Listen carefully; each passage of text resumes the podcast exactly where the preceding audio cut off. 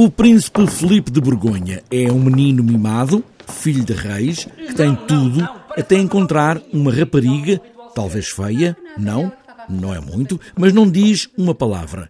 Ivone é uma peça do polaco exilado na Argentina Witold Gondobrich, uma comédia, com a encenação de António Pires, uma comédia. Este espetáculo, embora trate de alguns temas que são sérios, e na base tem uma coisa que é uma corte, que é uma corte, uma série de gente e que faz, eu quase posso dizer, bullying a esta Ivone, que não fala, que está o espetáculo todo em silêncio, e justamente esse silêncio, essa resistência passiva e silenciosa, causa neles um, uma, uma desorganização, não é? E eles estão sempre a fazer bullying e aquilo não, não param de fazer bullying, vão, vão crescendo nesse bullying, portanto, isso, ou seja, nós, nós estamos a ver isso e às vezes fazem coisas horríveis. isso é uma gente toda horrível.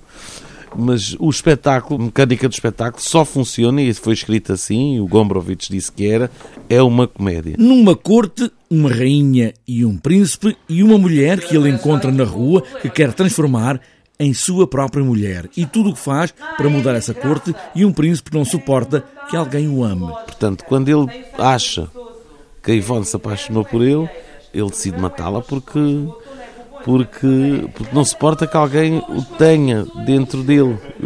Dentro, ou seja, ele diz tipo, eu não posso, ela não se pode ir embora porque ela como me ama vai levar vai levar-me com ela.